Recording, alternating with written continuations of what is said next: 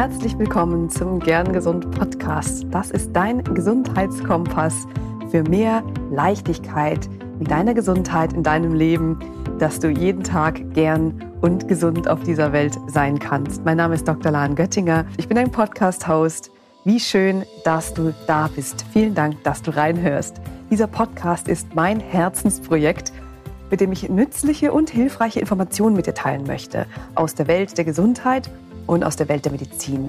Und dabei beziehe ich mich auf den aktuellen Stand der Wissenschaft genauso, wie ich meine Erfahrungen als Ärztin aus Klinik, aus Praxis und Telemedizin und als Gesundheitsmentorin in meinem eigenen Business mit einfließen lasse. Und dabei ist mir wichtig, dass die Schulmedizin nicht im Gegensatz zu alternativen Ansätzen steht, sondern dass ganzheitliche Gesundheit eben bedeutet, alles miteinander zu betrachten und die sogenannte Schulmedizin mit weiteren Konzepten in einen sinnvollen Einklang zu bringen. mein Anliegen ist es, Menschen wie dich auf ihrem individuellen Gesundheitsweg zu begleiten und zu unterstützen. Ich biete auch Beratungen an, bei denen ich stark präventiv ausgerichtet bin. Das heißt, dass der Fokus darauf liegt, Krankheiten vorzubeugen und zu verhindern oder auch bestehende Beschwerden nicht schlimmer werden zu lassen, sondern sie im besten Fall loszuwerden. Und wenn du Interesse an einer Zusammenarbeit mit mir hast, dann melde dich sehr gerne. Die Kontaktdaten findest du in den Show Notes. Ja, und ein Teil meines Anliegens decke ich eben mit diesem Podcast ab.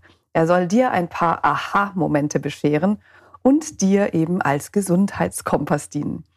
Diese 15 bis 20 Minuten sind gut investierte Zeit. Zumindest hoffe ich, dass das für dich eine gut investierte Zeit ist.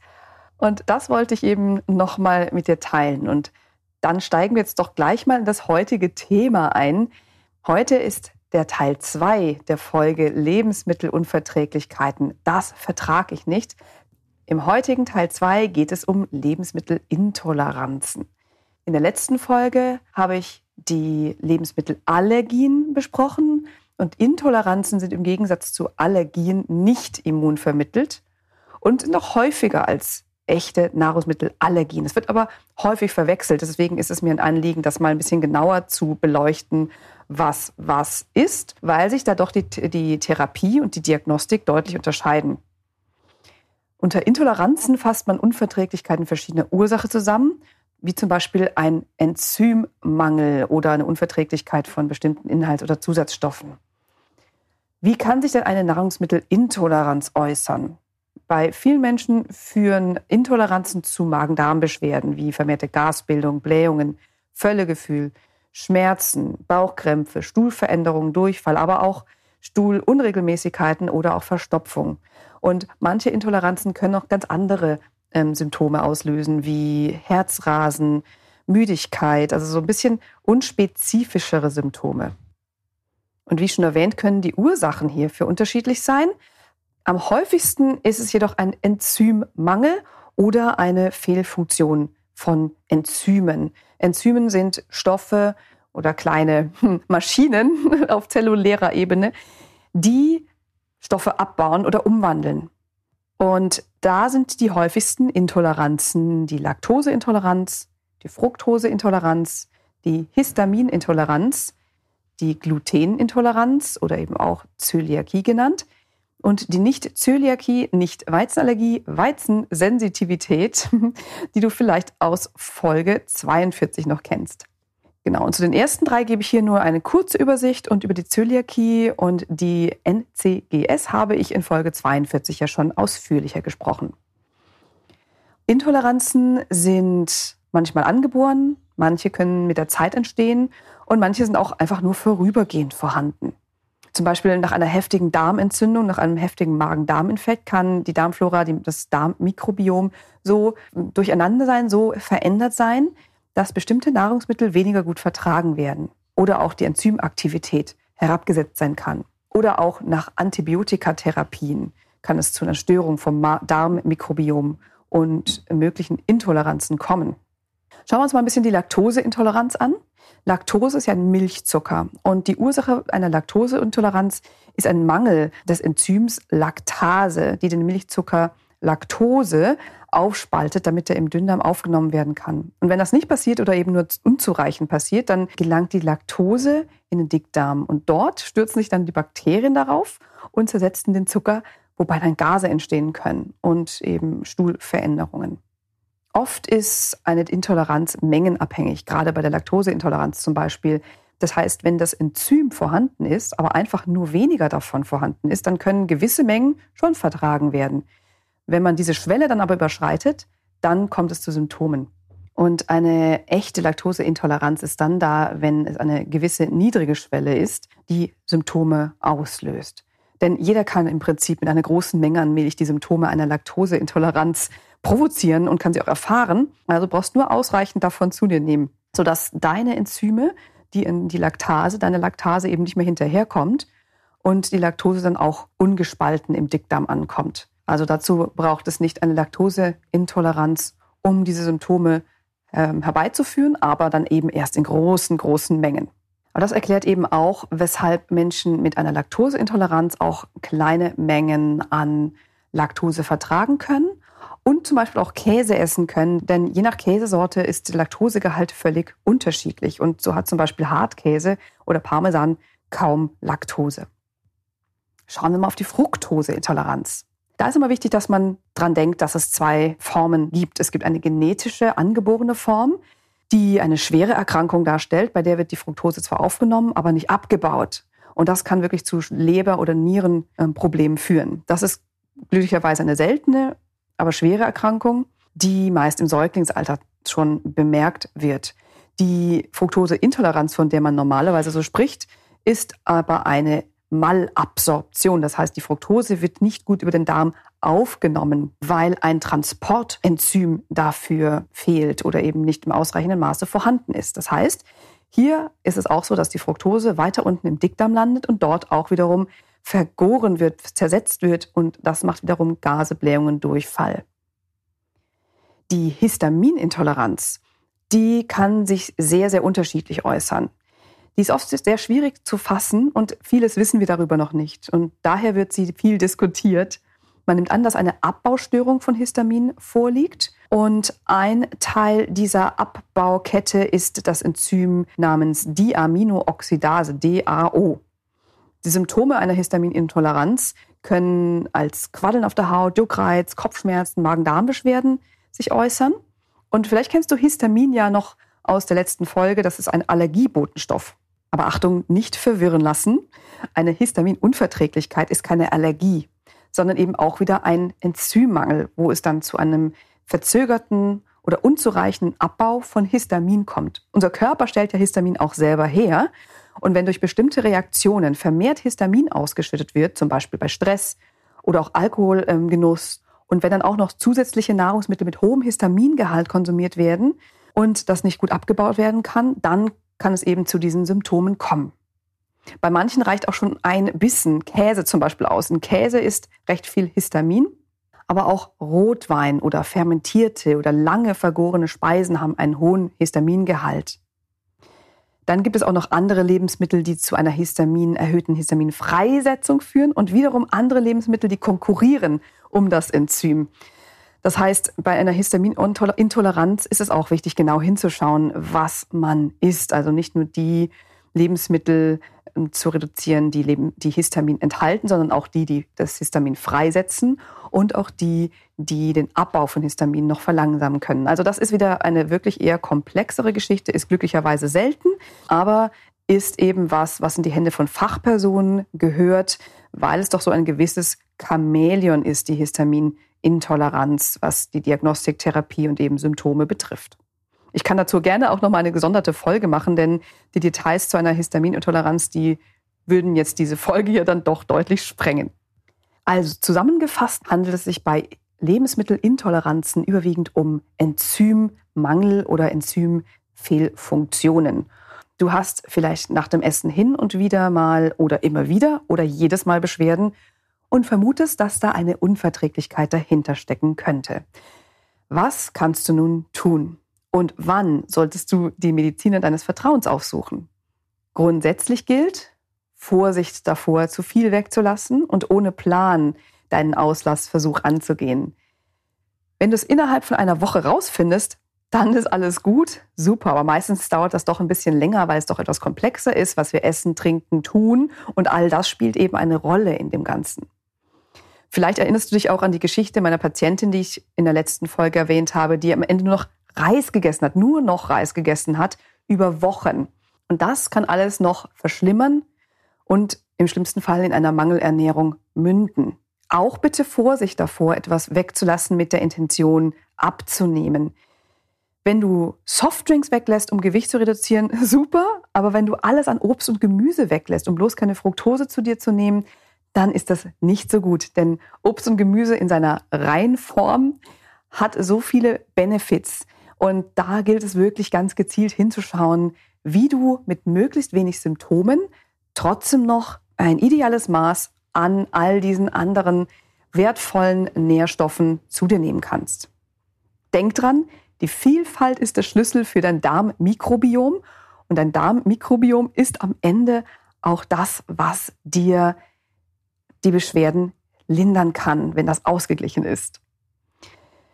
Nun möchte ich dir mal drei Schritte an die Hand geben, wenn du einer möglichen Intoleranz mal selbst auf die Schliche kommen möchtest. Also, das erste ist aufschreiben.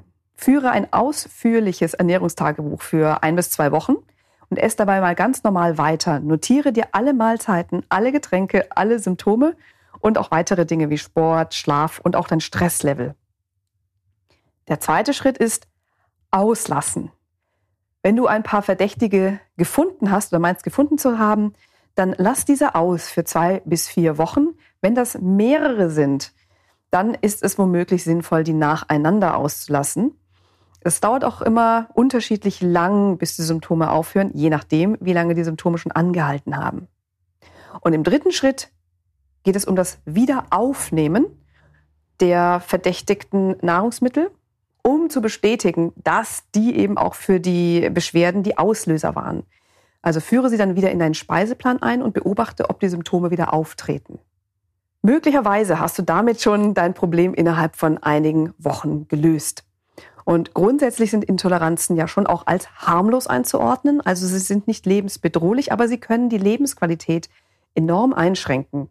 Und wenn sie über einen längeren Zeitraum bestehen, kann auch durch eine veränderte Darmflora und die starken Stuhlunregelmäßigkeiten und Durchfall auch die Aufnahme von wichtigen Mikronährstoffen beeinträchtigt werden und auch wiederum Mangelerscheinungen mit sich bringen. Also das sollte nicht über einen langen, langen Zeitraum anhalten und auch dran denken, bei der Zöliakie ist es umso wichtiger, weil es sich dabei sonst wirklich um eine systemische Erkrankung handelt, die andere Organsysteme auch betreffen kann.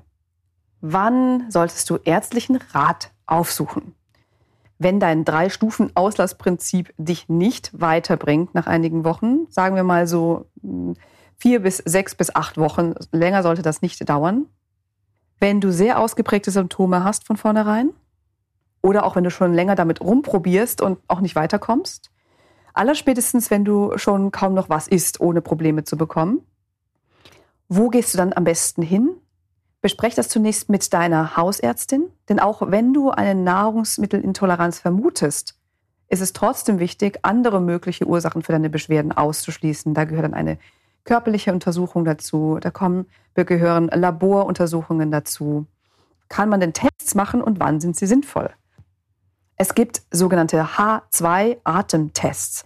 Diese werden durch Spezialisten durchgeführt und auch interpretiert ganz wichtig. Das sollte auf jeden Fall durch eine Fachperson interpretiert werden. Und ob ein solcher Test in deinem Fall sinnvoll ist, wirst du mit deinem Hausarzt besprechen. Der kann ich dann weiterleiten. Und gelegentlich werden zum Beispiel auch Enzyme im Blut bestimmt. Das werden dann auch meistens die Spezialisten machen. Grundsätzlich ist es sinnvoll, möglichst gezielt vorzugehen. Und dein Ernährungstagebuch, das du vielleicht bis dahin schon geführt hast, ist dabei auch eine wirklich sehr große Hilfe. Je genauer es geführt wird, desto besser. Und oft oder in allermeisten Fällen ist auch eine ernährungstherapeutische Begleitung hilfreich, wenn man dann die Intoleranz festgestellt hat und es dann darum geht, die Auslasszeiten hm, zu definieren und auch zu schauen, was kannst du essen und was kannst du wann wieder einführen. Wenn das viele Dinge sind, die du nicht verträgst, ist es sehr wichtig, das wirklich professionell begleiten zu lassen, um eine Mangelernährung vorzubeugen und ganz individuell für dich auch zu ermitteln, wie viel von was du denn auch verträgst. Stichwort andere mögliche Ursachen für deine Beschwerden. Was sich immer wieder überschneiden kann mit Intoleranzen und auch teils ähnliche Symptome zeigen kann, ist das Reizdarmsyndrom. Das ist eine wichtige sogenannte Differentialdiagnose, das heißt eine andere in Frage kommende Diagnose, an die man auch denken sollte, wenn sich Symptome nur schleppend oder gar nicht bessern. So, ich hoffe, ich konnte dir mit diesem Überblick Richtung Intoleranzen etwas weiterhelfen. Und ich hoffe, der Drei-Schritte-Plan ist für dich ein hilfreiches Tool. Bitte beachte, wie immer gebe ich hier nur einen allgemeinen Überblick über medizinische Themen. Es kann im individuellen Fall, vielleicht auch bei dir, völlig anders sein. Mein Podcast ersetzt definitiv keinen Arztbesuch und schon gar nicht deinen gesunden Menschenverstand. Also im Zweifel wende dich bitte an die Mediziner deines Vertrauens. Und wie immer freue ich mich über deine Rückmeldung, über deinen Input, über dein Feedback zur Folge, zum Podcast. Und eins möchte ich dir hierzu noch mitgeben. Wenn auf einem Lebensmittel draufsteht, laktosefrei oder glutenfrei, dann ist es nicht gesünder deswegen, sondern das ist eine Hilfestellung für diejenigen, die darauf wirklich achten müssen. Umfragen und Studien zeigen eine große Diskrepanz zwischen der Vermutung einer Intoleranz und der tatsächlichen Bestätigung. Daher im Zweifel lieber abklären lassen als weglassen. Und wenn du dir etwas Gutes tun willst, dann ist, und ich wiederhole mich da immer wieder gerne, dann ist die Vielfalt der Nahrungsmittel entscheidend und nicht, ob etwas gluten- oder laktosefrei ist. Andere Deklarationen auf Lebensmittel wiederum, wie ohne Konservierungsmittel, ohne Zuckerzusatz, ohne Farbstoffe oder sonstige Zusätze, sind dagegen natürlich sehr positiv zu werten. Und das sind sicherlich auch Kriterien, wonach du deine Lebensmittel aussuchen darfst. Das wird auch das Thema in der nächsten Woche sein in dieser Ernährungsreihe bei Gern Gesund Zusatzstoffe in der Nahrung. Wir schauen uns mal an, was es damit auf sich hat und ob und wie schädlich sie wirklich sind. Und ich hoffe, du bist dann auch wieder dabei. Vielen, vielen Dank, dass du heute wieder zugehört hast. Hab bis zum nächsten Mal eine wundervolle Zeit. Bleib gern gesund. Deine Lahn.